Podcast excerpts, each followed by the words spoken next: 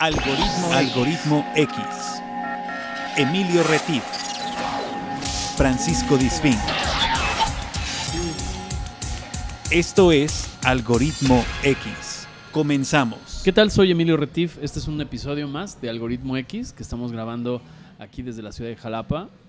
Tengo el gusto y tiene el gusto a su vez de acompañarme y de acompañarlo.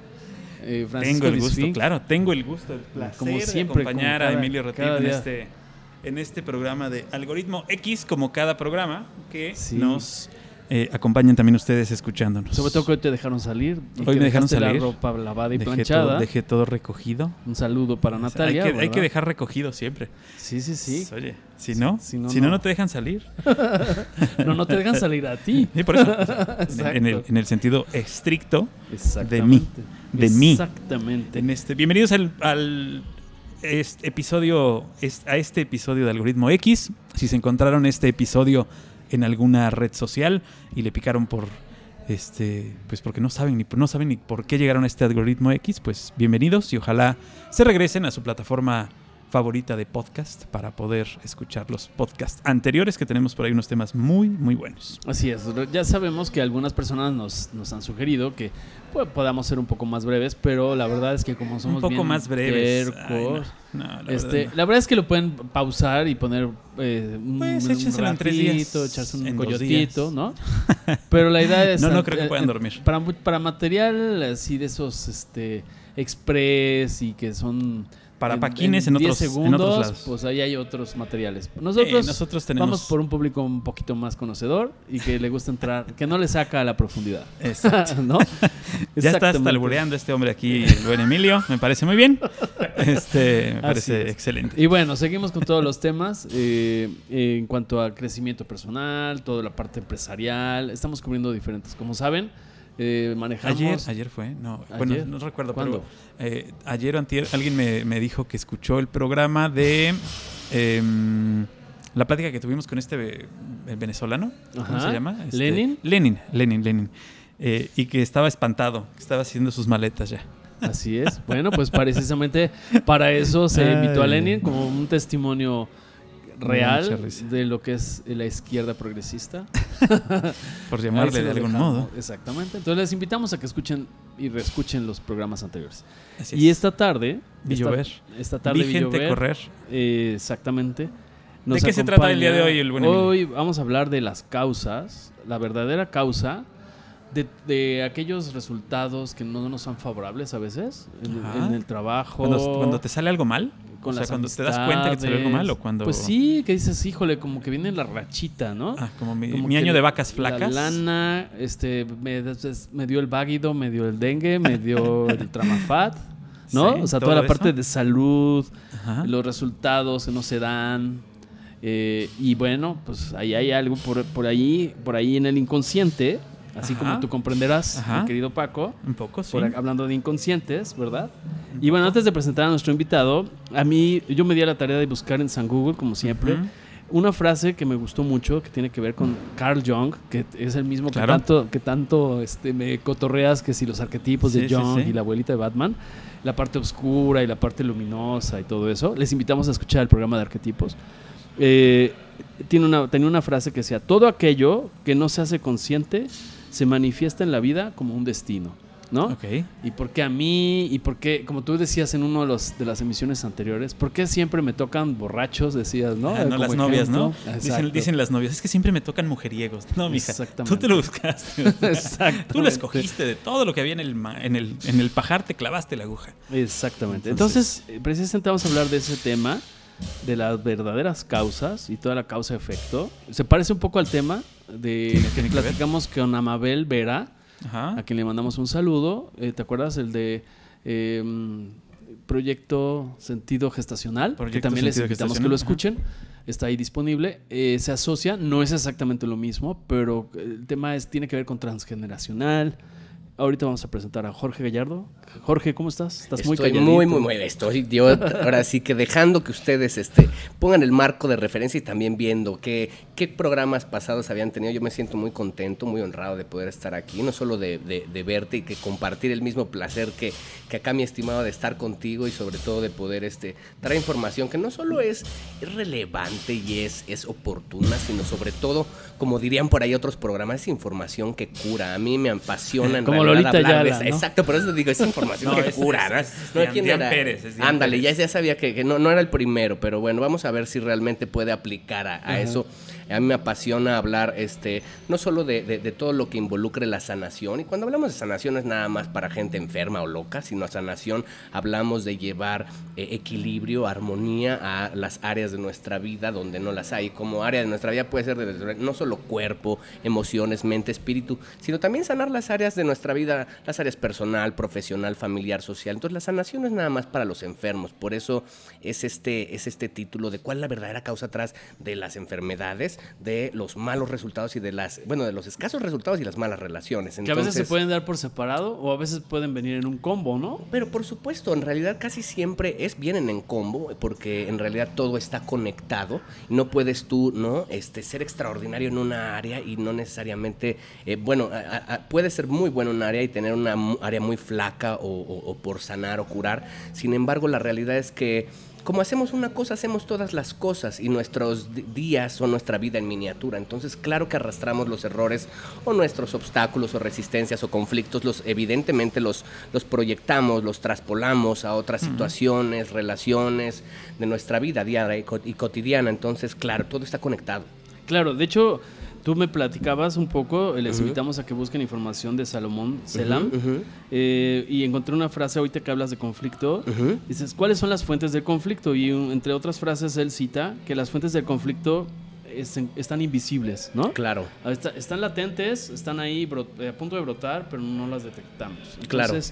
Esto, eso es un poquito el tema para encontrar a nuestros Totalmente, amigos. totalmente. Y fíjate que ahorita que estabas mencionando, bueno, a Mabel Vera, yo la conozco, es una gran amiga mía, y eh, coach y una gran amiga. Y eh, sí tiene que ver también un parte con lo que con el proyecto sentido, porque el proyecto sentido es ese deseo insano que se nos fue proyectado por nuestros padres desde antes de nacer y, y cómo eso tiende a, a crear nuestra realidad y a fungir como piso para nuestra vida de adultos. Nosotros, eso que aprendimos en ese periodo entre los 0 y los 7 años, después se vuelve una realidad in- incuestionable para nosotros. Ok, o sea, sí tenemos, sí tenemos ahí eh, esta huella que nos pueden dejar eh, sin que nos demos cuenta, Total. ¿no? Y que, como decía Mabel, de repente la descubres y dices, este, ah, espérame, pues ya, ya me estoy dando cuenta por qué hice esto.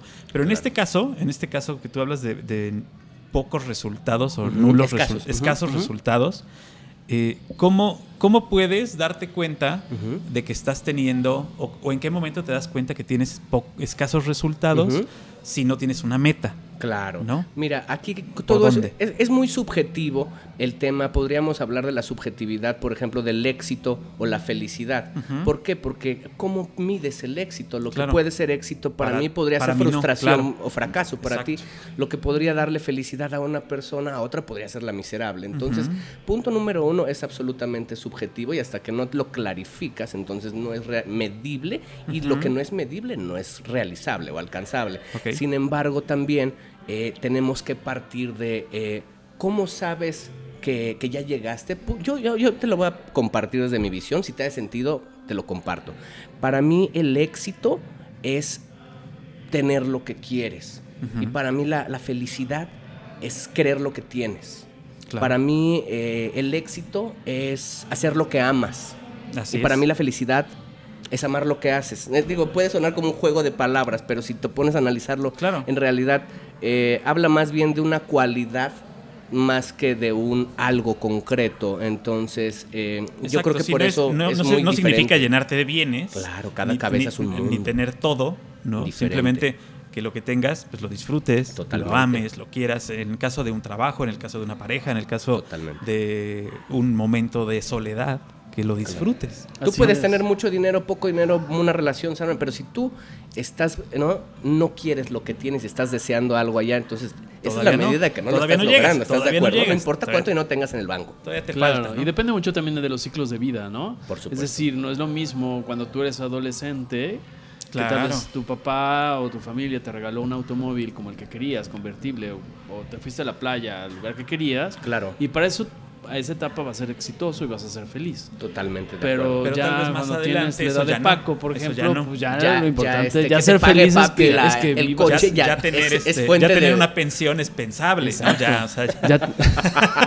ya, no el coche. No, claro. Es un lugar donde caer. De acuerdo al momento y de acuerdo a, a- a la etapa en la vida en la que nos encontramos, las prioridades, evidentemente, y como dirían en, en marketing, los KPIs para medir el Ah, sí, éxito, los ¿no? Key Performance gestión. Indicators, Sí, cambian, es diferente. Claro. Los indicadores de gestión, exacto. Por eso es lo que decía Paco y lo que tú secundabas. Es decir, tengo que tener claro a dónde voy, cuántos kilómetros me hacen falta para llegar, cuánto combustible tengo, Para en base a cuál eso es el rendimiento que tengo del coche, ¿no? O de la sí, sí. nave o del camión. Claro. De lo lo que de traigas, lo que me vaya ¿no? a trasladar. Así es. Y allá Totalmente. saco mi, mi algoritmo. Dice, ¿no? para, dicen por ahí, para cuando tu cuenta de banco parezca un número telefónico.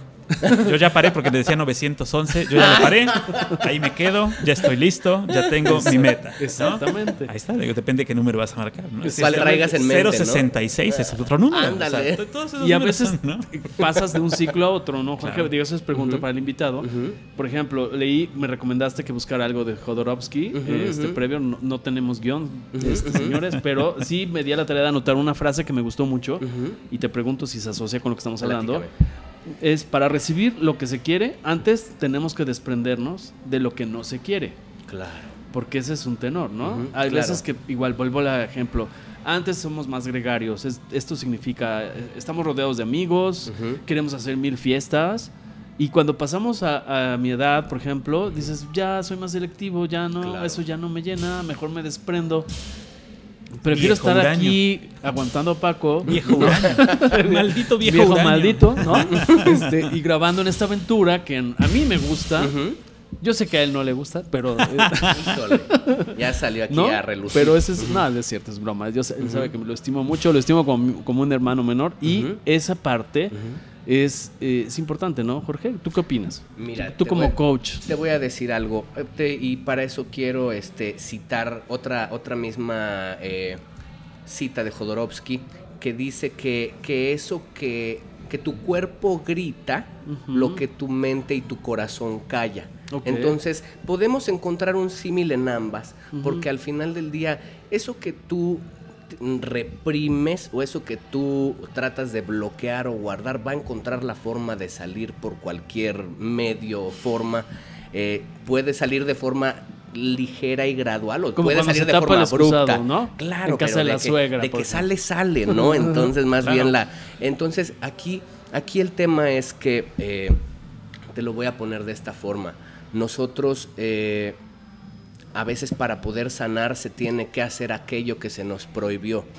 A veces para poder, eh, como dice la frase, para poder llegar a tu verdadera esencia, primero tienes que desprenderte de un mar de cosas que tú creías que eso eras y que en realidad no lo eres. Y creíste eso porque los demás te dijeron que eso eras y tú fuiste ahí como el borras a creerles. Eso, que- eso, eso Ah, le querías creer. Entonces, es, es, es eh, para poder llegar a esta versión simplificada, a esta, al, al poder de la simplicidad, primero tienes que ir quitando capas de, llamémosle ilusión, pero también otra forma podría decirle capas de ego, capas de miedos, capas de karmas, que incluso tampoco son tuyos, para poder llegar a una versión más, más total y sobre todo más original de quien realmente eres. Eso que tú crees que eres, en realidad es, es una suma. Es Claro. una. Toda, todo lo que tú crees que eres, tu mente no es tuya. Tú crees que tus pensamientos son tan originales, pero nuestra mente en realidad es, es prestada. Para ser más efectivo o más específico, es heredada. Claro, y es, y es generada y creada durante el tiempo que lo has, que lo has, que lo has vivido. Es como estos, eh, yo hago la analogía a estos eh, cilindros que sirven para quitar la pelusa del- de la ropa. Se le va pegando y pegando y pegando y pegando hasta que deja de pegar, hasta que ya no entra ninguna idea más. Y te tienes que liberar de este equipaje que vienes cargando, Claro. que, que te está estorbando para llegar a la meta donde tú tienes que llegar. Por, uno, porque puede ser pesado. Otro, porque puede estar en el lugar de otra cosa que a lo mejor puede entrar. ¿no? Y otro, que simplemente si no lo dejas, no vas a poder avanzar. No, y tal vez simplemente porque ya no te honra más, tal vez algo no- que te sirvió en el pasado ya, Ya te está sirvió. estorbando en el, Claro. en el presente. Sí. Y eso no significa que sea malo, nada, tal vez Ándale, fue un exacto, medio ¿no? para llegar del punto No A al punto B. Claro, exacto. Pero ya en el punto B no que- necesitas que- cargarlo siempre, ¿no? No significa tampoco que si ya te chocaste de tu familia te los mandes a la goma y los dejes. Así no. es. Eh, lo que puedes dejar de lado es, por ejemplo, eh, dejar las, las, lo- los conflictos con la familia. La familia Claro. no necesariamente quitarla de en medio, sino los conflictos El- que había. O usando el Este, ejemplo que tú citaste, ¿no? Del, del este Del cilindro. rodillito, para- ajá, ajá. igual dices, bueno, para mí era importante porque salgo a trabajar, porque Exacto. Porque tengo que salir ver impecable, porque etcétera. etcétera. Y voy de ya- negro, ¿no? ajá, Entonces, Pero llega un momento que también es válido, Claro. porque hay gente que lo hace. Dices, ¿sabes qué? Me vale ya un- Claro, un cacahuate. sí, exacto, ya no. Ya, Ya, no que no pegue, ni me voy a ir a comprar otro rodillo. Exacto, ni. ni Entonces- voy a No, hay muchas negro, personas que no, saben, no saben cómo hacer ese proceso de desvinculación consciente y a veces toman como salida el realmente cortar de tajo y poner tierra de por medio. Yo conozco muchas personas que esa ha sido la solución que Sí, han sí. encontrado. Y no significa que sea la única, pero es válida a veces poner tierra de por medio y y es cortar una de tajo. solución este, rápida y Pero que, no y que no te va a servir. te Y que no, es una solución rápida, me refiero a que eh, te vas a sentir liberado en el momento, pero más adelante obviamente Eso. lo vas a seguir teniendo. Pero eso, me gustaría que nos explicaras un poco lo de la desvinculación consciente y que lo, lo asocio con lo que te preguntaba Paco hace rato. O sea, esto no significa que le apliques lo que le aplicaron a mi tía Cleta, ¿no? De ahorita vengo, conscientemente voy a ir a decir, te digo que voy al Oxxo a Voy por comprar cigarros, pero Y luego, ¿no? Lleva Este, 30 años esperando. Exacto. O sea, esa desvinculación consciente eh, creo que debe tener también Un proceso, claro. un tema de generosidad para con tu familia más próxima, Totalmente. ¿no? Totalmente. El acto de desvinculación puede tener una connotación que se escuche como, como un acto de rebeldía, como un acto de adiós hasta nunca para nada. Cuando yo utilizo la palabra de desvinculación, en realidad es el acto de mayor conciencia y de mayor amor y de mayor, por ende, sanación, porque lo que más sana es el amor eh, que puedes tú hacer, no solo para ti, sino también para todo tu árbol y tu clan familiar porque en realidad tú no estás cortando los lazos de amor, los lazos de amor son intactos, nadie son imperturbables. Lo único que estás cortando es la parte tensa, la parte que duele, la parte que ya no te honra más. Y, y, a- algo que decía Carlos, ¿verdad? Paco, hace- Paco. Paco, perdón, ya te cambié el nombre. Paco algo que decía Paco, hace, hace, hace un momento, que decía, bueno, pero tú tratas de, de hacerlo mejor. Te voy a decir algo. Eh, en la misma palabra lo dice, el tratar no es lo mismo que el hacer. Si yo ahorita te digo. Paco, trata de, de golpearme, pero solo trata, pues eso puede verse de alguna forma extraña, pero no va a concretar el, el golpe. Nosotros muchas veces tratamos de sobrellevar ciertas situaciones desafiantes en la familia, pero la realidad es que están codificadas de forma subconsciente o más bien inconsciente en nuestra mente y por eso hay veces que no nos queda otra salida más que vivir y repetir ese patrón, pero está en nosotros el sanarlo conscientemente o estamos destinados a repararlo y repetirlo como si fuera una maldición. De hecho, ahorita que mencionabas eh, consciente e inconsciente para los que nos escuchan, y es que imaginen un témpano de hielo. lo Claro, que- es una muy buena que- analogía. ¿No? Es- La parte visible, la parte que, que es visible a la superficie, que es más o menos un 7% Ujú. de, de nuestra realidad o de lo que vivimos. Es de lo que nos damos cuenta. Y el 93, esa, esa parte eh, hacia que la- ocurre hacia tras la- bambalinas y Por no nos hablamos de lo damos invisible, cuenta. ¿no? Claro, el poder de lo invisible es impresionante. Exactamente. Entonces ahí es donde hay que hacer todo un trabajo, ¿no? Claro. Y, Para y- sacar a la luz eso que está abajo. Para sacar, es como si, como si pudiéramos tener el poder de un helicóptero, ¿no? De esos que carga grúas y pudiéramos eh, el trabajo de, de- de tomar conciencia y con la misma medida, conciencia y responsabilidad tienen que ir a la misma medida. La conciencia es la capacidad de darte cuenta y la responsabilidad es la habilidad para responder en base a eso que te estás dando cuenta. Tu herida no es tu culpa, pero tu sanación sí es tu responsabilidad. Entonces, todos tenemos una herida y la herida no necesariamente es algo malo, porque algo que es muy importante que, que esclarecer ahorita antes de que agarremos todavía más velocidad es que sin drama no hay niño. Si nosotros no tuviéramos un drama que venir a sanar y resolver o reparar de arriba de nuestro árbol familiar, no tendríamos en parte un objetivo, una motivación para nuestra existencia.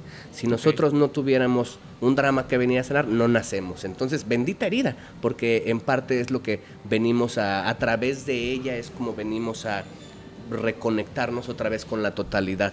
Todos venimos como seres fragmentados, aunque tú veas a un pequeñito, un bebecito así limpio, inocente, que tú creas que es una hoja en blanco, la realidad es que no es una hoja en blanco.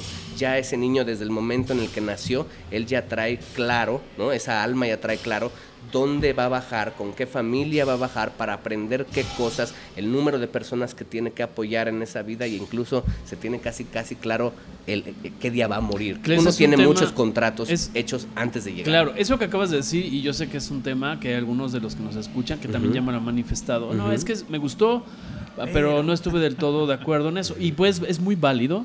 Vamos a suponer que esa parte no existe de, los pasados y todo. Vamos a, tomar Vamos a sacarlo de la ecuación.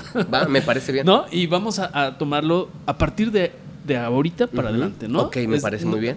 Sin descartar eso, ¿eh? no, no, lo descalifico, pero, para que todos los que nos escuchan hagan ese ejercicio. Claro, o sea, que no se, ah, no, ya le voy a pagar porque yo no estoy de acuerdo con eso de las reencarnaciones, y como se quiera que se llame es válido, pero también... Me gustaría, perdón, haciendo, haciendo ese paréntesis, quiero que entiendan que esto que estoy diciendo no significa que ya el destino esté predicho. Es correcto. el destino no existe. Sí, sí, sí. Pero sí existen, uno, las misiones, todo ser tiene una misión en esta vida, y dos, existe una carta de intenciones que la, con la cual el alma llega y a través de esa carta de intenciones es lo que él viene a hacer con el único propósito de aprender, crecer, cambiar y servir. Entonces, sí, pero digo para poderlo aterrizar a eso que dices, no es que el para que no haya un ruido por ahí, digan, no, es que ya ellos eh, juegan todos los ejercicios probables, ¿no? No, espero que eso haya complementado de el punto aquí a mañana, ya deja tú cuando naces, ¿no? De aquí a mañana yo me comporto de cierta manera y, tengo que tomar las, las bases de decisión de qué me sirve, qué no me sirve. no, no necesariamente me tengo que ir a vidas atrás. Eso es lo que, lo que quiero decir. No, no, no necesitas irte a otras vidas para resolver los conflictos. Hay veces que con la con esta nada más ya tienes suficiente. Entonces, claro. Y saber reconocer, ¿no? A lo Pero hecho sí, también es bien cierto que algunas de las cosas con las que estás batallando en esta son patrones que traes de otra. Entonces, por eso no necesitas irte a otra, porque ya están en esta, ¿no? El ejemplo de Paco, ¿no? porque siempre les toca un novio o un esposo de cierta forma. Pues, porque ahí tienes que resolver algún, algún nudo gordiano. Definitivamente, definitivamente. A eso yo dentro de mis consultas en el día a día lo veo en mil veces. ¿eh? Lo, yo le llamo los desórdenes amorosos. Ahora, ¿todo parte de dónde? ¿De un pensamiento? O sea, yo, por ejemplo, yo como una persona que se dedica a la comunicación, eh, eh, parto de la comunicación intrapersonal. Porque a veces nos enseñan, eh, estudias una licenciatura en comunicación y te dicen, toda la comunicación parte de la comunicación que tienes con el otro, el interpersonal, y, y, la comunicación con tu, contigo y tu hámster, ¿qué onda, no? Claro. Eso se llama intrapersonal. Yo creo que todo esto viene del pensamiento. Te hago la pregunta. Todo esta reflexión para poder cambiar y encontrar la causa o detectar los patrones, como le queramos denominar, parte del pensamiento. Parte del pensamiento, ¿por qué? Porque estamos hablando de que es, es totalmente hablar de la mente. La mente es una máquina que sirve para pensar y su única función es pensar, pensar, pensar. Sin embargo, cuando la mente no tiene un problema concreto sobre el cual pensar y resolver, en vez de que te resuelva problemas, a veces te crea más de los que te resuelve. Entonces, sí tiene que ver con el pensar, pero no es un pensar que venga de forma consciente. ¿ok? Porque nuestros pensamientos conscientes, lo que yo llamo nuestras creaciones conscientes, es lo que nosotros queremos conscientemente crear en nuestra vida o atraer en nuestras relaciones o en nuestra realidad, nuestro, lo que nosotros queremos, nuestras intenciones, eso digamos que son nuestros pensamientos conscientes. Sin embargo, esto viene más que como un pensamiento consciente, esto viene como un impulso inconsciente. ¿Por qué? Porque tomando en cuenta la analogía del iceberg, y bueno fuera que la mente humana fuera igual a tu analogía del iceberg, que el 7 al 10% es lo que está fuera de lo que nos damos cuenta y el 93 a 90 fuera lo que está abajo, bueno fuera. En la relación en la mente humana es que cuando Albert Einstein estaba en su mero apogeo, se le hicieron una serie invariable de pruebas para medir su nivel de, pues, de coeficiente intelectual para esa época.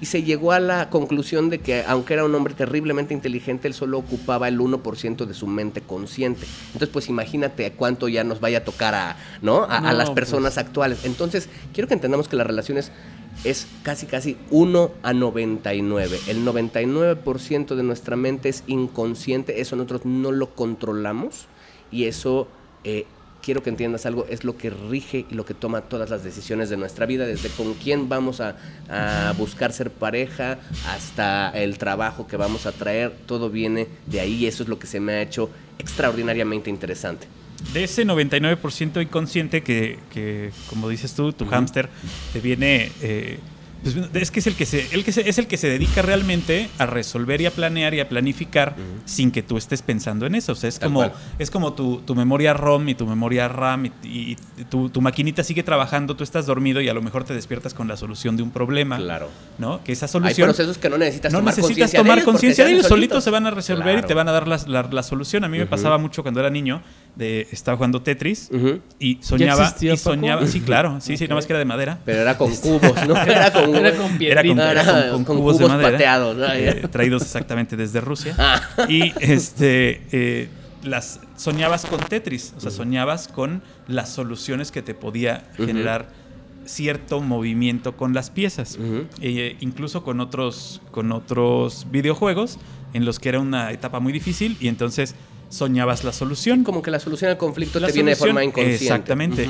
esta parte inconsciente, este 99% del cual, si bien no tomas conciencia de él en el momento, sí trabaja para ti. O sea, no quiere decir que tú nada más uses el 1%, el 1% porque eso también a veces, a veces, lo ven como... No, podría malentenderse. Todo trabaja para ti. Eh, digo, sí, conocemos gente que no usa más que el 1%. Pero el 99% trabaja sin tu permiso. No, exacto, trabaja sin, sin, tu... Sin, tu, supervisión es la palabra correcta. Es con tu permiso, pero sin tu supervisión. Ese es un matiz muy interesante el que hace Paco. En porque sentido, no ah, quiere decir que no lo uses. Aprendemos a manejar y mucho... No, no significa que el 99% esté muerto. Claro, no, no, no. O que no lo uses y que esté ahí, este, hola, hola. Sí, sí. No, o sea, no ¿Hay alguien es así. ahí? No, es así.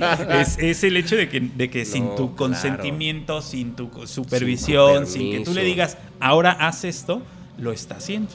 Porque tú te vas metiendo y metiendo y metiendo cosas a la cabeza y eh, es como un pequeño archivero que se va acomodando solo. Claro. Las neuronas tienen estas, eh, estas sinapsis en donde la electricidad entre ellas hacen que se vayan acomodando las ideas. Claro. Y las ideas se guardan como se guardan en, en una computadora partes aquí, partes allá, partes por allá, y cuando tú regresas a buscar esa memoria, se juntan otra vez para dártelas y que las saques por Y también tú puedes acceder a esa memoria y sabes hacerte las preguntas correctas. Eh, exactamente. ahora, quieren que les, les voy a dar un dato un poquito perturbador, agarrándonos del ejemplo del hámster que representa esta, ¿no? Esta conciencia, esta voz interior, este yo interno. Imagínense que este hámster, como evidentemente es un animalito, y el animalito está sujeto al instinto, quiero que entendamos que la parte instintiva de, que nos conecta a los seres humanos y los animales es que nuestro instinto está conectado con la parte más mm, arcaica de nuestro cerebro. El, algunos le llaman el cerebro reptil o reptiliano. Y este cerebro reptil o reptiliano se le llama así porque es el más antiguo y porque eh, su principal, por no decir su único objetivo, es mantenernos vivos garantizar nuestra supervivencia y garantizar la supervivencia de nuestro clan, o sea, la, eh, digamos que la preservación de la especie, si lo vemos a nivel de especies. Sí, sí, claro. Entonces, ahora quiero que entendamos que si este hámster, ¿no?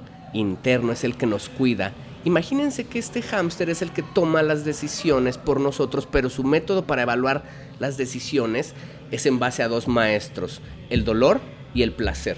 Pero evidentemente como el hámster no es un tipo muy inteligente, él va a considerar que es más importante primero evitar el dolor a toda costa, porque el hámster asocia el dolor con el deterioro y el deterioro con la muerte, y ningún hámster en su sano juicio quiere que muera o quiere morir. Entonces él va primero a buscar protegerte de cualquier peligro o dolor potencial en el futuro, y en un segundo plano te va a dejar entonces lanzarte por eso que más quieres y amas y que te genera más placer.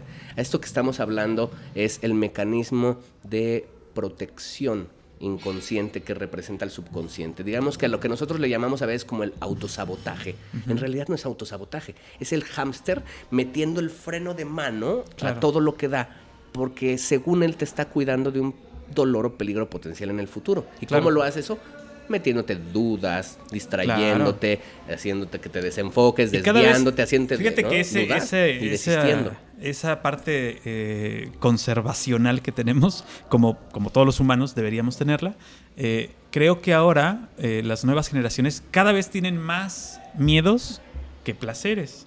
Cada vez se generan más problemas que no existen. Que soluciones. Que soluciones. O sea, esta, esta piel delgadita que se les ha hecho con tanta protección, que no los puedes tocar porque sangran, y que no les puedes decir porque sangran, y que no les puedes hacer nada porque no les puedes marcar al celular porque La misma sociedad nos ha creado, ha hecho, French Poodles en Sí, sí, ha hecho caniches de todos los pugs.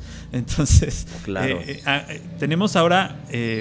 también tú, digo, en tu labor de, de coacheo y en la labor como maestro, tenemos que cambiar el modo de, hacer este acercamiento a ese tipo de entes que ahora son demasiado frágiles. Es como nos enseñaron de niños a agarrar un, huevo y no romper el cascarón.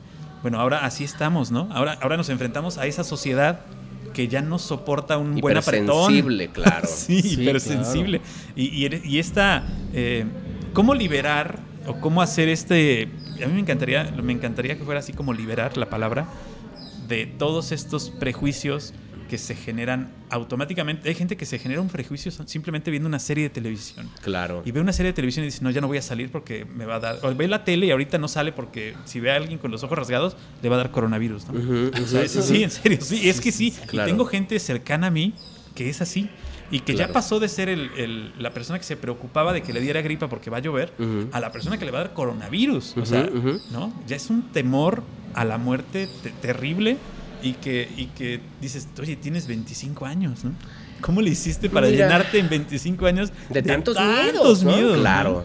Mira, te voy a decir algo para poder honrar esa pregunta. Creo que tendríamos que marcar una pauta o una diferencia bien clara entre entre no dos generaciones. Vamos a manejarla para efecto de esta charla como si fueran dos generaciones, no la pasada y la presente, pero sabemos que no.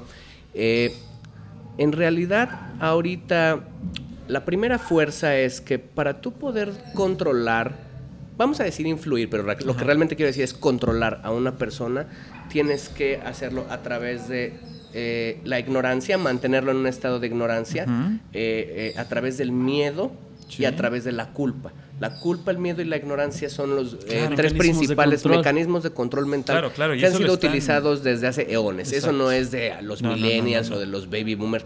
Eso es desde siempre. Ok, estableciendo desde la peste, que era el equivalente al... Exacto. estableciendo ese primer punto, ¿ah? eh, también está la contraparte. Que, que, tú dices, oye, bueno, y wow, estas generaciones de ahora, esto no se veía antes. Eh, te voy a decir algo, claro que sí había de todo lo mismo antes, solo que no todos se daban cuenta. Ahora, muchas veces pasaba tras puertas cerradas, tras bambalinas, y pues nadie estaba tirando un Facebook Live para reportar qué estaba ocurriendo. Nos tenían también de cierta forma. era muy fácil, era muy fácil antes controlarnos. ¿Por qué? Porque nos tenían segregados. Nos tenían segregados y nos tenían además peleando entre nosotros. Entonces, con eso, pues no necesitas meterle más a alguien para controlarlo. Al día de hoy, eh, somos tantos somos tantos seres humanos, somos tantas personas que se está saliendo, cada vez está siendo más difícil mantenerlos a raya, o sea, controlarlos. Entonces, evidentemente, tienen que utilizar todas estas herramientas para poder. Extremas. extremas, exacto. para podernos mantenernos a nosotros distraídos y desconectados. Sí, sí. Pero sí creo que asociando y tendiendo un puente entre la pregunta que te hace Paco a lo que iniciamos en cuanto al tema de la verdadera causa, mis malos resultados de mis problemas en relaciones y enfermedades, enfocándonos a la parte de resultados. Muchas veces en los tiempos actuales se rigen mucho, pienso, eh, a partir de lo visible, ¿no? Cosa claro, que antes no era tan notorio. Las marcas, este, las redes sociales, te, tienes que tener un teléfono de esto. Y entonces, si yo no tengo los resultados que me permitan tener tal o cual dispositivo. No sirvo nada, de nada, ¿no? Entonces entra ese sentimiento o esa sensación y ese conflicto, ¿no? O sea, sí nos tienen de alguna forma controlados a través Mercadotecnia total, ¿no? claro, la Ah, mercadotecnia claro. te controla O pues, de otra socialmente, forma. ¿no? Socialmente te controlas, te, au- te- bueno, te, te auto este Te autorregulas en Sí, base a la manada, porque eh, Claro. nunca vieron este, este, este entrenador de perros, César Millán, Ajá. que se llama el encantador de perros. Sí, sí. Él tiene un concepto muy interesante para, para poder, a veces, a- al perro más maltratado, con más este, de- ¿no? defectos de carácter, o, o los más madreados pueden incluso eh, ahora sí, con esta terapia de choque, alinearse. Y eso es que él tiene una manada de sus propios perros que los tiene a todos entrenados. Sí, sí. Entonces, cuando trae a un perrito externo, Lo de cierta entrenan, forma, claro. es como si las mismas normas de la misma manada hacen que el otro se, se alinee.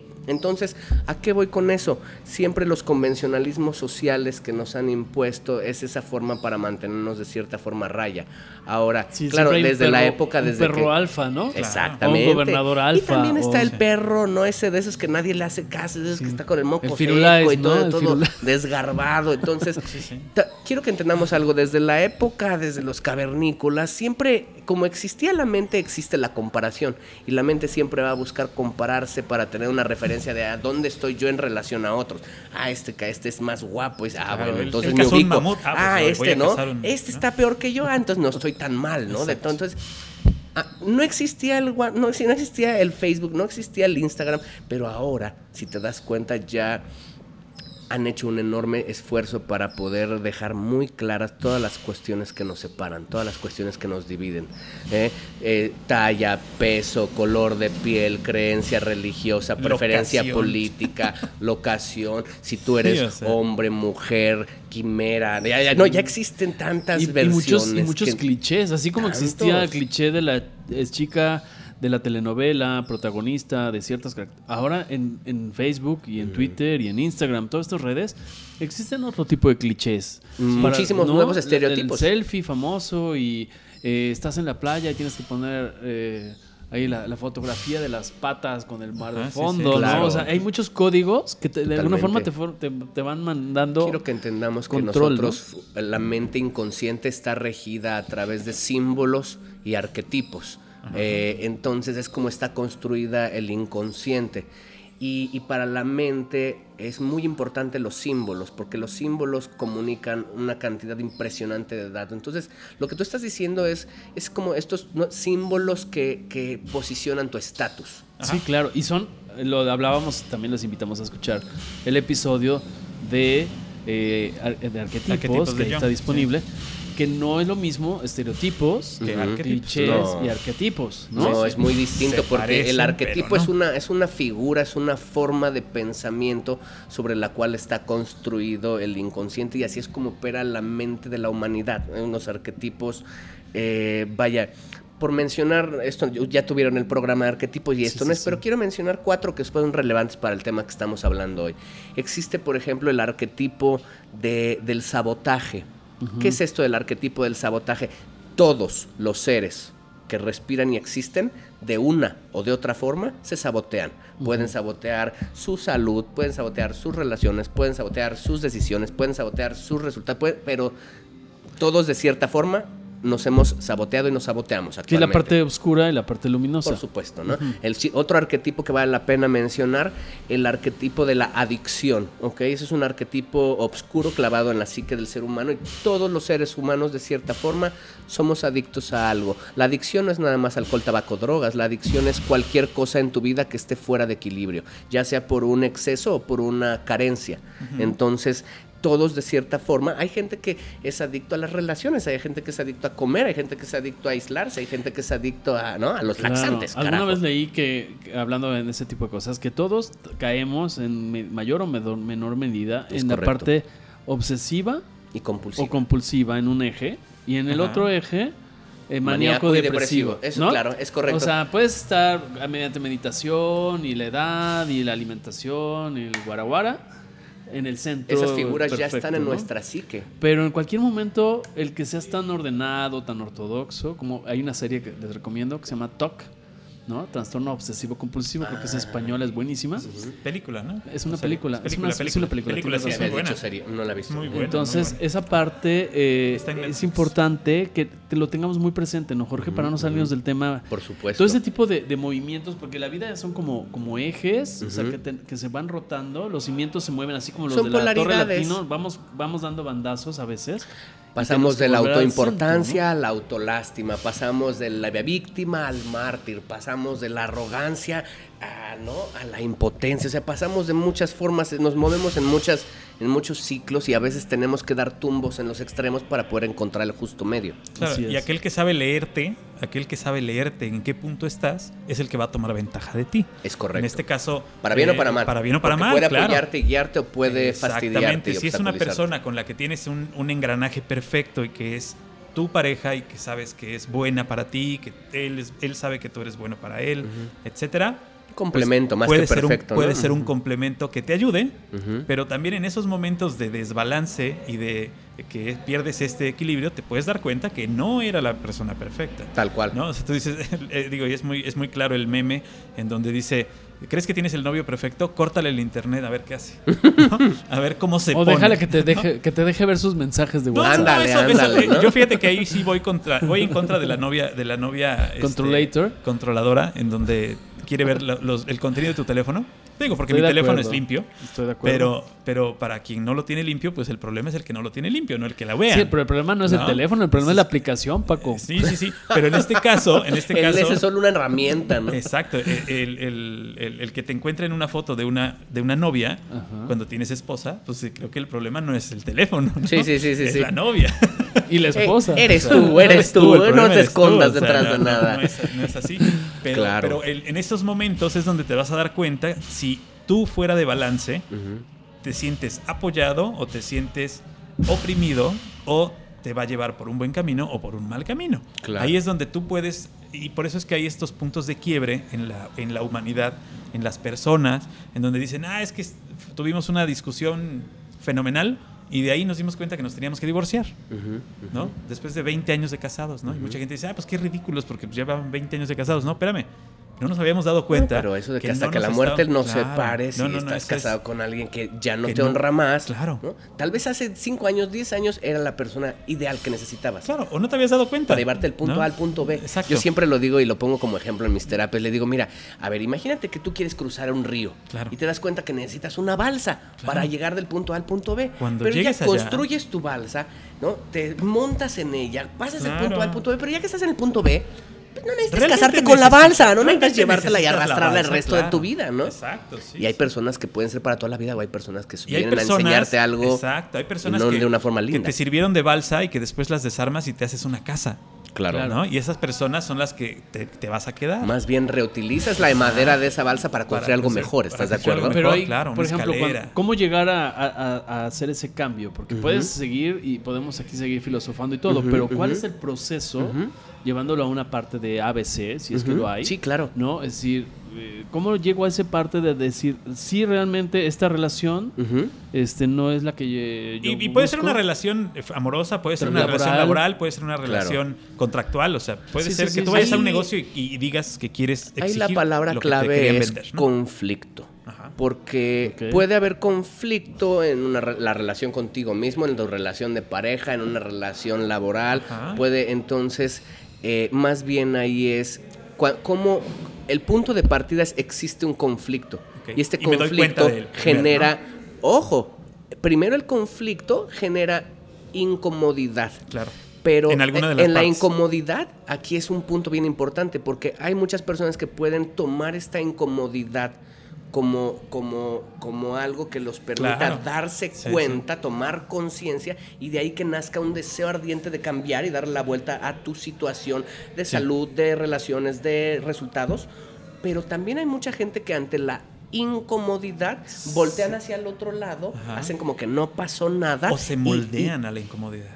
O se, se adaptan Se a la incomodidad, como el chiste del perro del clavo, ¿no? Que, ay, y si su perro se, le duele tanto, ¿por qué no se para de ese clavo, no? Y dice el señor es que está loco, porque le duele lo suficiente para quejarse, pero no para pararse de ahí. Ajá. Entonces, hay veces que muchas veces estamos como, como el perro sí. del clavo.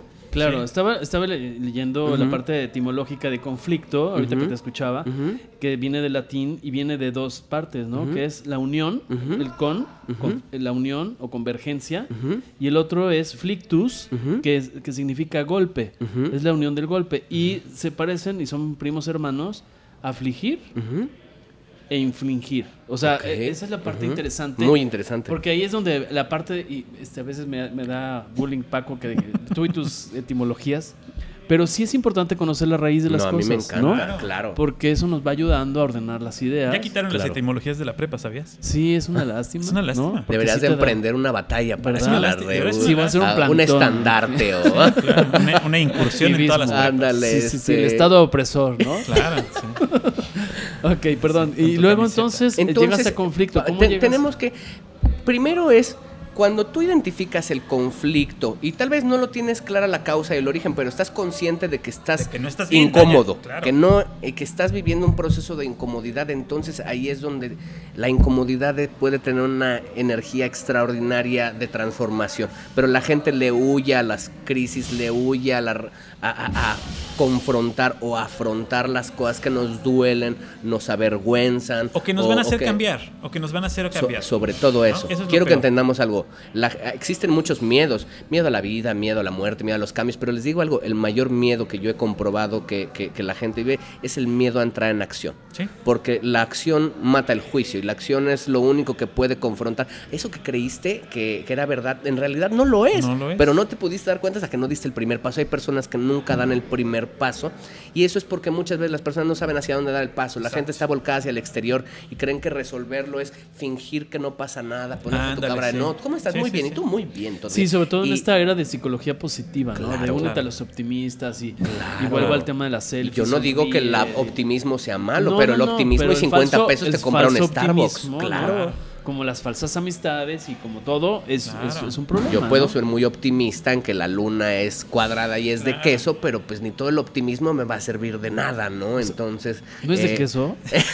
Lo siento, hiciste optimista. entrar en un Ay, conflicto. conf- oye, hablar ahorita, ahorita te pasamos a pase directo a terapia. Exacto. Entonces, tienes que partir del conflicto y una vez que tomas conciencia y tienes la suficiente, vamos a llamarle eh, humildad u objetividad para reconocer que el conflicto, si tú supieras la respuesta a- o la solución a él ya la habrías aplicado y entonces va más allá de tu, no de tu comprensión, porque no es eh, decir que la gente es mala o tonta, sino que va más allá de tu, de tu campo visual. Entonces ahí tienes que buscar obtener los apoyos claves que pueden ser a nivel interno es la honestidad, es la objetividad, es la autoobservación y es también buscar el autoconocimiento, porque el autoconocimiento cuando tú te das cuenta de quién realmente eres, lo que no eres o las capas de, eh, de superficiales se van desprendiendo, se van debilitando.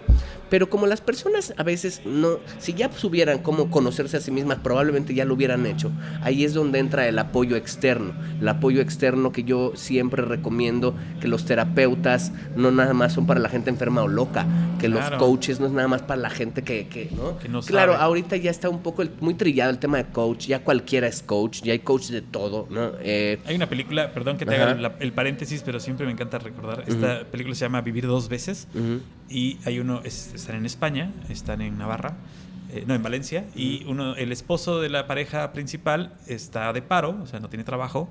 Y entonces se vuelve coach. Ujú. Pero es un coach improvisado. Sí, sí, sí, ¿no? sí, Que lo de único que de dice un es, "Tú panfleto, puedes, ¿no? puedes, Ah, tú tra- traducción. máximo". Están de paro para México significa estar desempleado. Sí. Digo, para evitar eh, mentes Sí, cochambrosas. sí, sí, este, no vaya a ser que se vayan por Pero, otra dirección. pero sí, como dices tú, o sea, eh, No, de, de- de fin de están- semana, ¿no? De Sí, leí sí, un sí. panfleto y venga, soy coach. Claro. Y, y- y- y de ahí quiero partir porque eh, muchas personas eh, que conocen a profundidad el concepto podrían decir, oye Jorge, tú vienes y nos presentas eh, tu, método, tu sistema que se llama coaching de sanación, pero a mí me resulta que son cosas como abismalmente, dia- diametralmente diferentes. Pues si llega un coaching de esos de hueso colorado, te va a decir, a ver, a ver, men, el coach son, es el futuro, es la acción, son los resultados productivos y constantes y es un proceso de acompañamiento. Y, y tú estás mezclando terapia con coaching cuando la terapia es pasado, es soltar, es perdonar, es...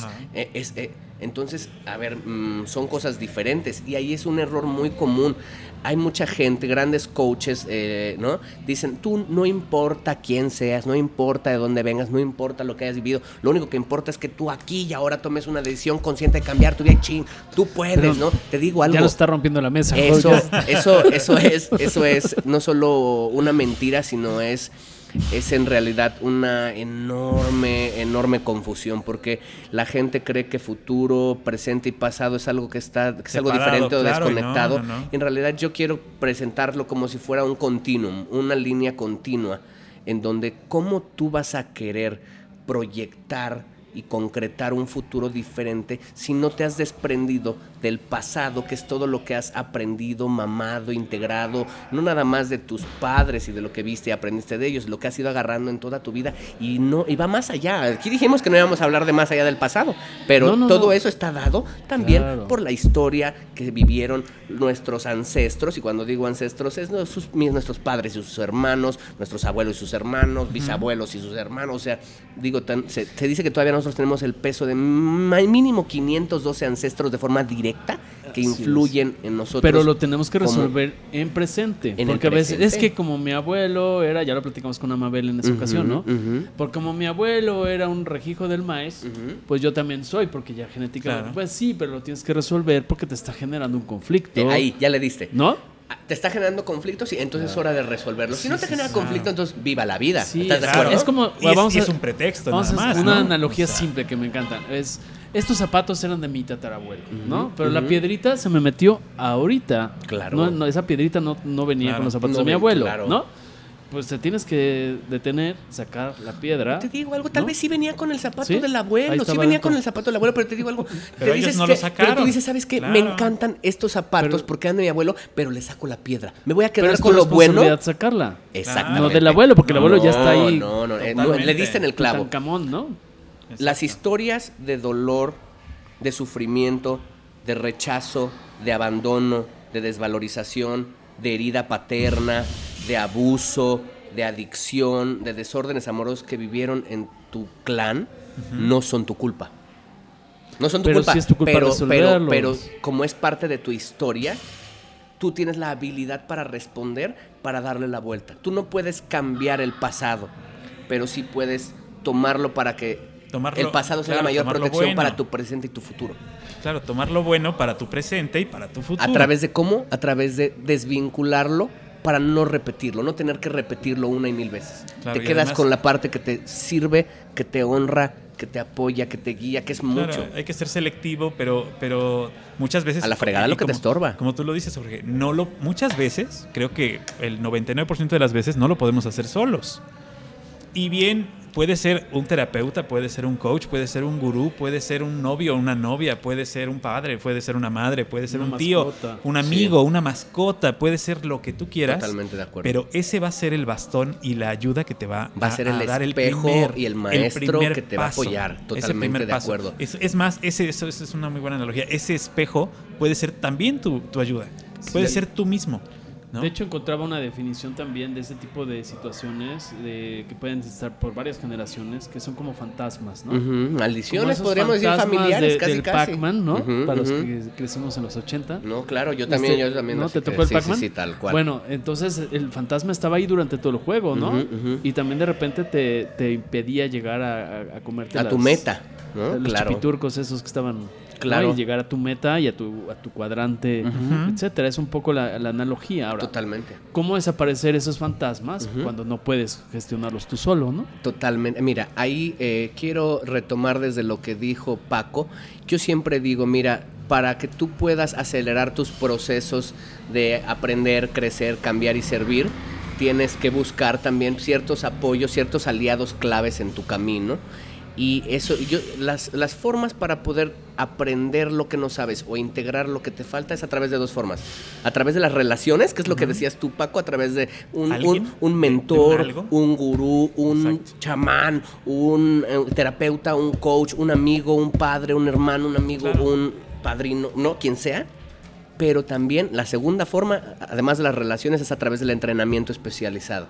Ahí es donde yo, digamos que me, me he enfocado porque pues también a veces poder integrar todos los procesos a través de relaciones, pues tarda tiempo, ¿no? El pulirte claro. con otros Sí, sí, no es de un día a otro y si tú quieres acelerar los procesos, nada mejor que el entrenamiento especializado sobre tus cómo fortalecer tus partes flacas y cómo mantener tus partes fuertes. Claro, claro, es como ir al gimnasio. O sea, quieres hacer Ahora- pierna, el día de pierna. Claro, ahora, retomando, retomando esto y ahora para honrar la, la pregunta de, de- bueno, la continuación de Emilio, eh, una vez que ya eh, tú tienes claro eh, esto que, que- te, está doliendo, que te está afectando, pero que se sale de tus manos, entonces es ahí donde tiene que entrar la humildad para reconocer que, que al final del día eh, seamos adultos o seamos de la edad que seamos, yo siempre digo, los adultos no son otra cosa que niños deteriorados. Y cuando a veces uno carece de humildad para saber pedir apoyo, no cualquier apoyo, un apoyo profesional y un apoyo objetivo, a veces es muy triste darnos cuenta que las personas están mm, décadas lidiando con el mismo conflicto y al nunca haber encontrado con quién poder no solo sana, externarlo, que a veces eh, el simple hecho de externar un conflicto, ah, puede ser con un amigo, con alguien, el simple hecho de que tú tengas que reestructurarlo en tu mente para comunicárselo a alguien ya en sí tiene efectos terapéuticos, por eso el- la escucha y el sacártelo de tu pecho ya es bastante eh, en un inicio. Pero si además de eso, la persona que está calificada puede entonces llevarte a una toma de conciencia para que tú puedas encontrar, ok, que, to- que todo eso, ¿por qué tiene que ver contigo? ¿Y por qué lo estás pagando, reparando tú? ¿Y cuál es la habilidad para responder que tú tienes para poder soltar, cortar, desvincular esas lealtades tóxicas, esos contratos que ya no te honran más, porque tenemos contratos hechos no solo con personas que conocemos en este tiempo, espacio, tenemos contratos a nivel de alma hecho con personas que ni siquiera, que ni siquiera conocimos, que murieron años antes de nosotros. Eso es lo que se me hace muy interesante. Y sobre Entonces, todo que eh, pues, seguramente además de tener la técnica, el conocimiento y demás, va a ser eh, objetivo, porque muchas veces Claro. cuando le platicamos a una amiga, a un amigo, va a agarrar de tu va- lado. va a tomar- va- Ay, es mándala a la fregada, amiga. Exacto. Tú Amiga, date valórate, ¿no? cuenta, Amiga, date cuenta. Sí, ándale, amiga, date cuenta. Entonces, claro, y, y no digo que esté mal, ¿eh? No, no, pero no. van a, no va- van a carecer de objetividad. Hay y también para van a carecer también. de. Te voy a decir algo.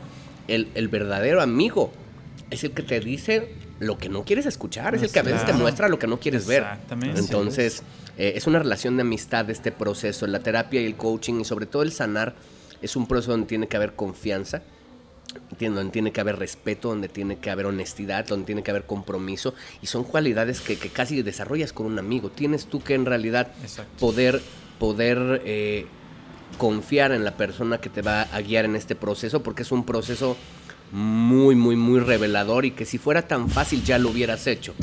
El confrontarse es un arte, confrontar tus cuatro sombras, tu ignorancia, confrontar tus miedos, confrontar tus sufrimientos, confrontar tu egoísmo, no es simple. No, claro. No, para empezar, verlo. Hay mucha gente que no lo podemos ver, ¿no? O sea, que Claro. no podemos ponernos enfrente y ver lo que los demás están Claro, viendo. claro. Cuando tú te ves en un espejo, ves lo que quieres ver. Claro, Exacto. y el factor más. tiempo, porque bueno, yo sé que no hay una receta de decir, ah, pues una terapia se lleva en cinco días, Ándale, sí. luego también hay muchos en el mercado, ¿no?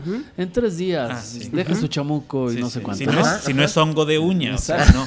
no. O sea, no se No, claro, así, te entiendo. Exacto, pero también, o sea, ni tanto que quemar el santo, ni tanto que no lo alumbre en sentido. También hay algunos psicólogos o terapeutas o psiquiatras que dicen, "Ah, pues se me, se me va a ir mi rentita, ¿no? Te- no, claro. y entonces hay un, tema, un eso, apego muy canijo. Sí, no. de- Dejan una cosa y ahora crean dependencia a la relación con el Eh, psicólogo. Así como Yo algunos yo soy el médicos enemigo número uno quieren todo resolverlo a través de las cirugías y la operación, Claro. porque eso les deja Le co- una oye, ¿no? ¿no? Dije algunos, que quede claro. y dije algunos, también algunos terapeutas. Dame nombres. Da nombres, por favor. Nombres, nombres, saber hacemos una Suelta lista. la sopa. Eh, eh, consulten la página, ¿no cierto? Ah, vamos a poner un Eh, desplegado. Exacto. Eh, no, pero más o menos ahí, eh, porque también la gente ahora quiere todo ya, ¿no? Claro. Oye, dame la consulta por WhatsApp y sácame el chamuco, Ándale, ¿no? No, quiere resultado expreso. No, bueno, y hasta de, también por hasta eso, de por ginecólogos también- la quiere por WhatsApp. Sácame el chamaco. O sea, dices, Sí, no sí, sí, puede ver, ser, te mando O sea, una foto no. y me dices, Claro, ¿no? sí, no. Me pica aquí, te mando la foto. No, güey. O sea, no es así. ¿no? No, te entiendo. Te, te voy a decir algo. Nosotros muchas veces nos quejamos de la industria farmacéutica y de su enfoque meramente mercantilista, Claro. pero te digo algo, nosotros también eh, lo hemos fomentado al querer querer buscar la cura instantánea. Sí, y quiero- pues sí. mira, yo creo que, espero que nadie, yo creo que nadie me va a mentir y muchos van a estar de acuerdo en esto que voy a decir. Es parte de la naturaleza humana. Tú vas con una gripa de muerte al doctor, doctor, por favor, deme lo que sea, me voy a tomar lo que sea, pero quíteme estos síntomas. sí, sí. Te manda tratamiento por dos semanas, empiezas a tomarlo, al tercer ¿Se día te ya te quita? sientes bien, lo dejas. Adiós Claro, tratamiento. Por supuesto. Entonces, ese compromiso de haría todo por sentirme bien, en realidad no es cierto, ¿no? Buscamos No es- la no solución inmediata y yo les voy a decir algo. Eso no es una sanación, es una cura mm, pasajera y momentánea. Por eso, precisamente por eso los casos de las personas que tienen cáncer les dan chorro de radios, chorro de quimios y re- no remitió el cáncer y después de meses, años les regresa Sí. de una forma mucho más agresiva. ¿Por qué? Porque no atendiste la causa y el origen. Claro. Entonces, Sí, sí, sí. te voy a decir para ponerle una fecha. Yo he visto. Yo, he, vi- dron, yo he visto milagros.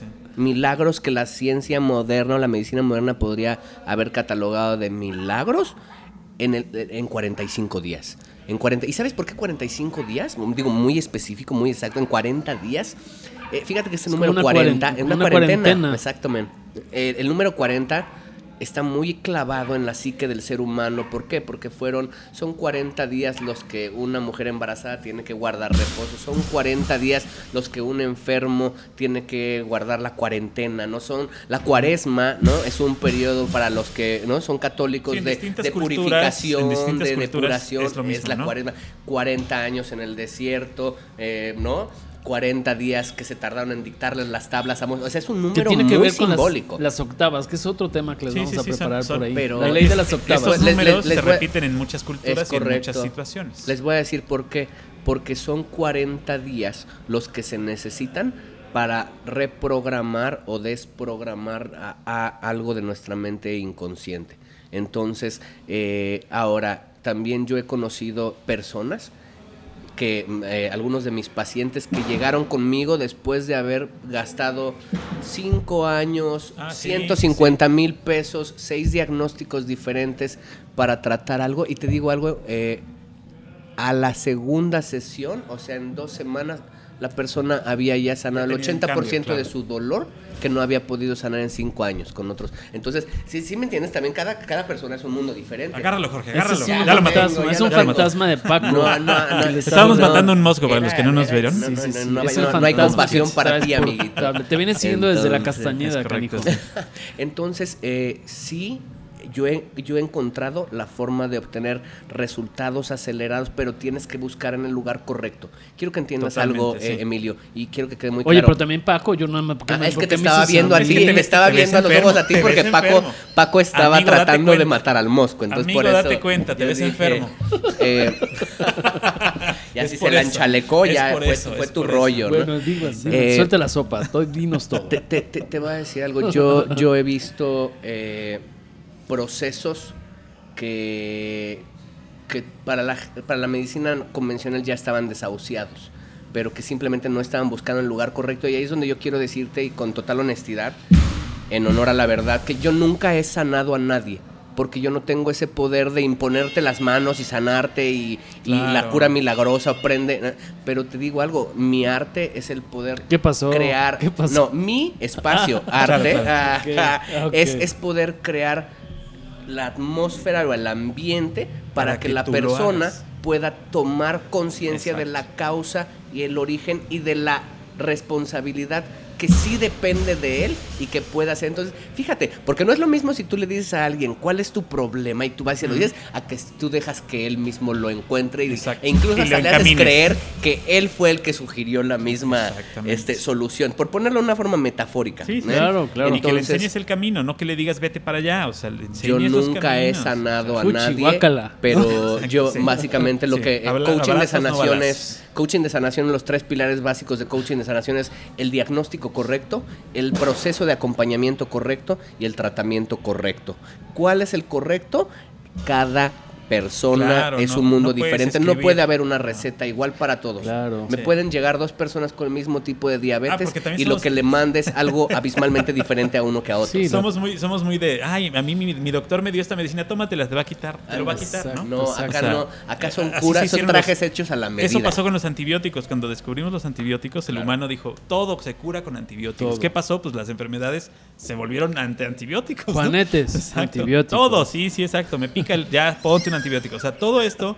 Pues le este, gusta la salida rápida, a la no, gente le sí, gusta la salida es rápida, correcto. no le gusta Fíjate que ahora que decías de casos, manos de casos milagrosos, yo tengo muy, muy, muy cercano, muy cercano, porque apenas fue hoy, precisamente, que el- la- una persona que, que tengo muy cercana a mí eh, tenía un problema con una de sus hijas, eh, que tenía un pequeño tumor, y entonces se lo detectaron hace un par de meses. Es una niña, muy, muy chiquita. Y el- doctor que la detectó dijo cuchillo, ¿no? O Ujú. sea, esto no se quita más que con cuchillo. Además, era principios de diciembre, entonces yo creo que tenía un Ujú. viaje pendiente por ahí. Este, que quería Necesitaba pagar. completarse ahí unos por ahí para, ¿no? los, para los pasaportes. Y entonces, cuchillo. Eh, yo le sugerí que siendo pues, alguien que, que- con la que, que tengo mucha relación, que tampoco fuera tan precipitado, Que que buscara una una, segunda- segunda opinión. Lo hizo, buscó una segunda opinión. Eh, esta segunda opinión fue, no, no es necesario el cuchillo, está muy joven, podemos hacerlo con otro tipo de tratamiento, a lo mejor medicinas, y vemos qué pasa. Y hasta ahí, este, ese caso fue hace un par de meses, principios de diciembre. Estamos a principios de febrero. Hoy revisaron a esta persona, no tiene nada. Claro. No tiene nada, no hizo nada. Y si ¿eh? ya le hubieran hecho no caso hizo, al doctor, No hizo nada. Te no, voy a no decir tomó algo. medicinas, no la operaron. no- simplemente se dedicó a revisar al interior Eso, qué era lo que tenía. O sea, Entonces, ¿estás de que acuerdo que no, es que no hiciera nada? No, no, no, no hizo Sí nada de lo que le dijeron, de lo que le dijeron, ¿no? exacto. No hizo nada de Del lo que le- cuchillo. de lo- Ujú. del cuchillo ni de las medicinas. O sea, fue holístico, fue interior, fue propio, fue suyo. Este, tomó conciencia y hoy, hoy, hoy me enseñó, o sea, tengo lo interesante, lo más interesante de esto es que este tiene las placas con y las placas sin, Sin. Con dos A meses de diferencia. a ver, medicina, explica esto. Y el- la doctora Claro. que revisa las placas eh, hoy le pone al final una nota en donde dice que es Categoría milagro. que no que no sabe cómo explicarlo. Así Claro, es. te voy- te- Así, ¿eh? existe una explicación científica desde la visión de la medicina Hammer, la medicina ger- germánica.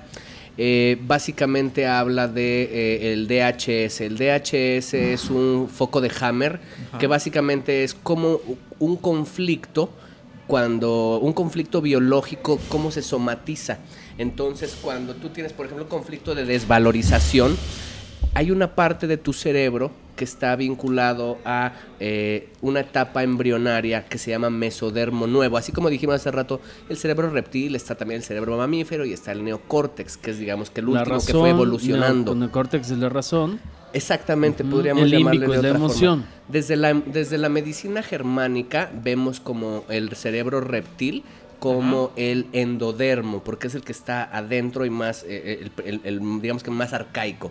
El endodermo trabaja los conflictos eh, de supervivencia. Después está el, el cerebro mamífero, que es lo que se llama el mesodermo. Mesodermo se divide en dos etapas, mesodermo antiguo y mesodermo nuevo. Mesodermo nuevo específicamente trabaja con los conflictos de desvalorización. El ectodermo ya es, es el último. Entonces, aquí nosotros por ejemplo, podemos identificar que cuando la persona vivía un conflicto de desvalorización, si a esa persona le hiciera una tomografía en la sección donde está ese- esa parte del cerebro, se vería lo que se llama un DHS, un foco de Hammer. En, en la resonancia se ve como si fuera como unos circulitos. Pero eso, ese tejido embrionario de la mente tiene una directa relación a ciertos tejidos, órganos, sistemas dentro de nosotros, Sí, sí. donde se refleja el conflicto. Entonces, lo que esta medicina germánica dice es que cuando ya se formó el quiste o a veces el tumor, no todos los tumores son malignos, No, hay claro. quistes y tumores que se le llaman benignos. Es el cuerpo diciendo ya se resolvió el conflicto activo y como resolución entonces se calcifica. Se- se y quiero que seamos conscientes que nosotros dentro de nuestro cuerpo todo tiempo tenemos virus, hongos, bacterias, Claro, parásitos, sí, sí, exacto. micobacterias, que esas son las que se Nos alimentan y terminan claro. desintegrando al final. Llámale ese tumor, llámale ese quiste. Pero cuando tú le metes cuchillito al cuerpo y le quitas el sistema de resolución de conflicto natural que él había hecho para, vamos a decir, controlar o encapsular el conflicto, entonces se lo, ¿estás de acuerdo que le estás dando en la madre al, al mecanismo de protección natural que el mismo cuerpo tiene para ti? Claro. Y eso, ¿saben cuántas veces lo he visto? Miles.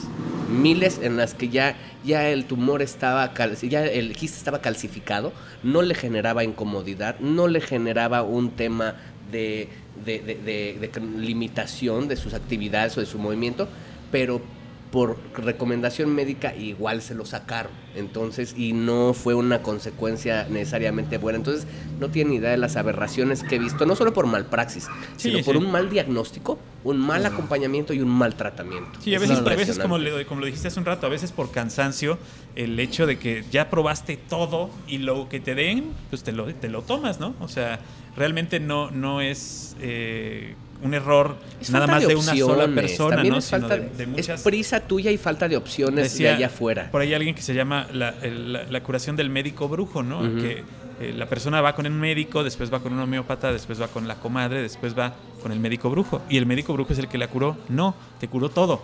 Sí, Sí, por eso te dijiste holístico, integral. A veces Exacto, es es integral. la fe, a veces. La Exacto. sanación no viene a veces No de viene- una cosa, viene de un factor de muchas, varias cosas que te llevan a tomar conciencia, tal vez de una sola. Sí, sí. ¿no? Que tú mismo te enfermaste para Claro. tú mismo poder eh, sanarte, para que en el proceso te des cuenta de lo poderoso y de lo total que Claro, eres y de lo sabio que también es el mismo, totalmente, sí, sí. el mismo cuerpo. Entonces, nadie, nadie llega con piezas de sobra, nadie viene como, no, no, el apéndice no es algo que te deben de extirpar, ¿no? La Las vesícula amígdalas. no es algo que te deben de extirpar. Y Las sin anginas, embargo, te las vamos a quitar, ¿no? a veces creemos que traemos piezas de sobra. Oye, yo ya tengo la edad y si me quito la próstata para que no me vaya a dar broncas, error, amigo. Entonces, claro. más bien tenemos que tomar conciencia de que somos un todo unificado y de que los conflictos, el dolor no es malo, el dolor es un foco de alerta que te está diciendo, aquí hay una historia que no has querido tomar Exacto. ¿Ves, conciencia. Paco? Yo te he dicho que cuando dolor te, que gira, tienes, que Emilia. te gira la cabeza de 60 grados. Exacto, No es es- normal. no es- Escuchen, es normal. escuchen esto, O sea, tu cuerpo guarda tu historia a través de síntomas hasta que tú estés listo para poder desentrañarla y sanarla, consciente y responsablemente. Sí, Claro. Y la medicina tradicional este, lo que hace pues es eh, intentar eh, identificar esas causas, esos síntomas y ponerles un nombre y ponerles una cierta... A través de la este, patolo- de las la- patologías, sí, pero ¿no? no, siempre le atinan, ¿eh? No, para nada. y- Pero y lo puede que- volver a surgir, ¿no? Lo Porque que, yo si no sí, lo lo que yo sí he desde la visto mucho, mucho, mucho, mucho pasar es que eh, los médicos que ya tienen muchos años, que se dedican solamente a la praxis en un consultorio de gobierno y que nada más están viendo como, como van, van viendo pasar Como así. Uno tras otro, tras como, otro. ajá, tras- como, como línea de producción. Ya no es cuánto ¿no? curan, sino cuánto facturan. Exacto. ¿Cuántos, ¿A cuántos atendiste Claro. hoy? Bueno, y a todos así la misma medicina, ¿no? Al- yo- Copy paste, ¿no? La pongo el ejemplo, todo, ¿no? pongo el ejemplo claro. Fueron a la oficina, yo trabajo para gobierno. Fueron a la oficina los de la Secretaría de Salud, nos pesaron, nos midieron, nos dijeron que a todos estábamos gordos, obviamente. Y, y después de desvalorizarnos así, nos dieron un cepillo de dientes, una cajita de ácido fólico, tres condones y este, dos pastillas para desparasitarnos. A todos. Sin preguntarnos sí, sí. si los íbamos a usar, nos servían para algo. O sea, todos nos dieron lo mismo. Un cepillo de dientes, dos pastillas para desparasitarnos, tres condones y Como el paquete de W, Sí, sí, ¿no? sí, Y tu starter fólico. pack, ¿no? Ajá, Para que el señor no se reproduzca, por favor. tu starter pack de, de, de, de la Secretaría de Salud. No, claro, pero es que mira, te voy a decir algo. oye, Cuando ¿qué la onda, única no? herramienta que tienes es un martillo, a todo le ves cara de clavo, cabrón. Sí, sí, sí, sí. Sí, claro, y es justificar muchas Hay un cosas. capítulo de Friends donde Joey eh, es visitado por, por eh, un vendedor de enciclopedias y le quiere vender la enciclopedia completa, pero no le alcanza. Dice, bueno, ¿cuánto tienes? Pues tengo 20 dólares. Ok, te vendo, la, te vendo una letra. ¿No? Y entonces le vende la V. Y entonces Joey quiere, durante todo ese capítulo, todo platicarlo con V. ¿no? Entonces, las- los, los- los conflictos de los amigos, no, sí, es, ah, sí, fue como el Vesubio, ¿no? Que hizo erupción en tal año. y no sé. todo lo tiene que sacar con la V porque era lo único Claro, que sabía. Era lo único que había Fue lo único estudiado. que le, que le estudiaron, que le enseñaron, ¿no? Y así me parece que estas personas que van de visitadores médicos Claro. nada más llevan esa tarea, de esa labor de decirte gordo, chaparro y tómate esto. Tal cual, tal cual. Ahora sí que ellos ¿no? crean, crean el conflicto y te muestran la solución que es la de ellos, ¿no? es, Entonces, sí. La verdad es que Es- les voy a decir algo. Las siete causas, y voy a ser breve, las siete causas de, de toda enfermedad, escasos resultados o malas relaciones, son siete. La primera, muy conocida, la parte física. ¿Por qué? Porque si tienes, si tienes malos hábitos, simplemente no vas a tener salud y energía para lograrlo. Eso todo es de conocimiento Claro. ¿no? general. La siguiente es la parte creativa o sexual. Y vas a decir, Jorge, cómo uno puede enfermarse por sexo. No necesariamente por sexo, pero sí. Pero cuando tú vives una situación de frustración al no poder crear, al no poder hacer lo que más amas, al no poder expresar lo que quieres y tienes una frustración creativa, eso puede generar una enfermedad tangible y física. Sí, ¿no? sí.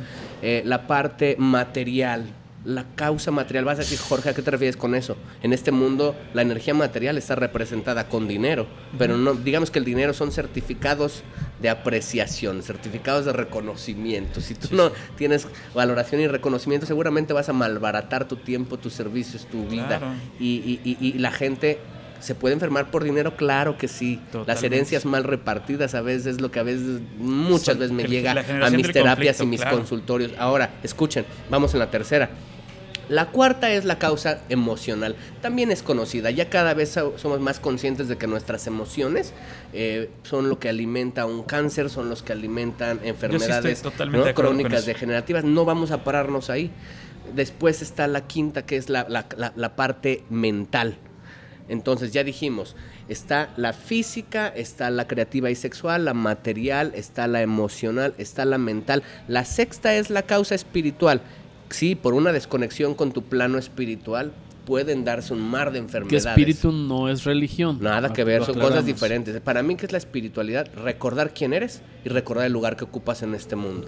Es básicamente de ahí, de desconectarte de eso, vienen todas las eh, eh, malinterpretaciones en las que uno puede caer. Pero, ojo, ya llevamos seis, pero en la que realmente quiero hacer énfasis es en la séptima. Porque la séptima y la séptima causa, y la más importante, porque esta engloba todas las otras seis, que nos lleva a enfermarnos, a tener escasos resultados y malas relaciones, la clave está en la familia. Los últimos 11 años me he dedicado a eh, tratar enfermedades hereditarias, crónico-degenerativas, o bueno, congénitas hereditarias es lo mismo, crónico-degenerativas, críticas y psicosomáticas, y les puedo decir que más del 90% de todos los dramas que estamos viviendo y repitiendo vienen dados del árbol genealógico y a través de llevar orden y llevar amor a las historias de dolor, de sufrimiento, de los duelos bloqueados que se vivieron en nuestra familia, es como podemos nosotros llevar esa luz y poder liberar eso de forma más operativa y que no salga de forma abrupta. Cuando uno sa- cuando esta energía sale de forma abrupta, sale en formas de accidentes, sale en formas de enfermedades físicas o psiquiátricas o mentales, sale en forma a través de nuestros hijos, lo pagamos a través de nuestros hijos, a través de nuestra profesión, a través de nuestro comportamiento. Cuando esto sale, cuando esto es de forma inconsciente, sale a través de esas formas. Cuando nosotros tomamos conciencia y asumimos la responsabilidad de que nosotros no podemos cambiar el pasado, pero sí podemos desvincularnos de esas historias que ya no nos honran más. Entonces nosotros tomamos la decisión consciente de, de cambiar la moneda a través de la cual estamos aprendiendo. Ya no necesitamos repararlo porque ya los podemos sanar consciente y responsablemente. Ok. Claro. De hecho, hay una frase, antes de despedirnos, eh, está muy interesante el tema. Es también de Alejandro Jodorowsky. Que dice, aunque no sabes qué es lo que buscas, lo que buscas te busca. ¿No? Claro. Entonces que va a salir, va a Va a salir, aunque te escondas, cabrón, ¿no? Exactamente. Exacto. Cuando te exactamente. toca, te toca y cuando no, que te pongas. Así Así, es que- dicen, ¿no? Ni O aunque sea, te metas, Cuídate, ¿no? Paco, Y que por ahí te andan buscando. Cuando no, ni Cuídate, aunque Juan, te pongas, buscando. Sí, eso Muy es, bien. bien. Eso es Jorge, muy cierto. Eso es muy cierto. Eh, te agradecemos mucho estar hombre, aquí en a- Algoritmo X. gracias a ustedes. Este, danos tus datos de contacto. Mira, claro que sí, yo estoy aquí en la ciudad de Jalapa, pero en realidad yo doy consultas vía eh, online, voy, me muevo a muchas ciudades acá en la, inte- en la República Mexicana. Eh, mi eh, teléfono es el 22 81 04 43 28. Lo repito, 22 81 04 43 28. Me puedes encontrar en redes sociales como Jorge Gallardo o puedes meterte directo a la página de Facebook Coaching de Sanación para poder tanto recibir mucha más información como sobre todo poder recibir este eh, contenido que puede no solo eh, llevarte a reflexionar, sino que realmente puede llevarte una toma de conciencia y de poder sanar un mar de aspectos de tu vida que tú los crees como si fueran tuyos, pero en realidad no son. Y también quiero hacerles la invitación de que a los que viven acá en la ciudad de Jalapa, el día 28 de marzo vamos a iniciar un nuevo diplomado, es un mini diplomado, así le llamé, porque es solo de 10 meses, eh, una sesión al mes. El, diplomado se llama El Poder de tu Sombra.